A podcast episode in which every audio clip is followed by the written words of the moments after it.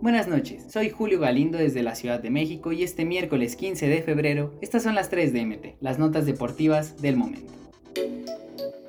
Cruz Azul anunciará a su nuevo DT hasta la siguiente semana. El nuevo técnico de Cruz Azul será anunciado la próxima semana. La directiva celeste no quiere apresurarse y errar en la elección de su siguiente estratega, aunado a que tiene plena confianza en que Joaquín Moreno hará una buena labor este viernes como DT interino ante Puebla. Y es que la cúpula celeste toma las cosas con calma, sin presiones, por lo que continúan analizando los proyectos que presentaron los estrategas que han entrevistado hasta el momento, como son los casos de Hugo Sánchez, Ricardo Tuca Ferretti y Antonio Mohamed no pueden fallar en la elección. Lo que aún está por definirse es si el estratega elegido ya estará listo para afrontar el duelo del próximo miércoles 22 de febrero cuando Cruz Azul reciba al Atlas en el Estadio Azteca, o si de plano tomará las riendas del plantel hasta el choque ante Juárez del sábado 25 de febrero.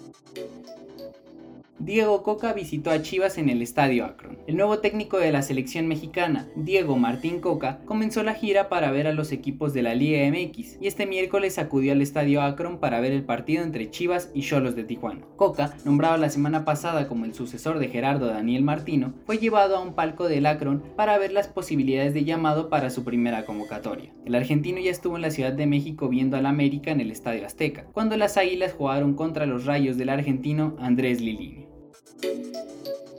Lloré todo un día. La cruda confesión de Edson Álvarez al no poder emigrar al Chelsea. En el verano pasado, Edson Álvarez estuvo muy cerca de fichar por el Chelsea, pero de último minuto, Ajax irrumpió para no dejarlo ir, a pesar de que el club de la Premier League puso 50 millones de euros sobre la mesa. Pasados dos meses, el golpe aún sacude al mediocampista mexicano, pero ya no como llegó a ser las horas posteriores de que se confirmó la negativa, cuando vivió una especie de luto. Lloré todo un día y luego demostré que soy una persona fuerte. Claro que la decepción duró un tiempo, pero creo que todo pasa por algo, detalló Edson en entrevista para el diario de Telegraph. Tal vez aún no era el momento adecuado, llegará mi momento, 100%. Eso está en las manos de Dios y mías, y estoy trabajando duro para estar listo para un nuevo desafío, agregó.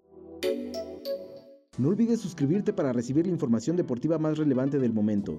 Esta y todas las noticias las puedes encontrar en mediotiempo.com y en todas sus redes sociales.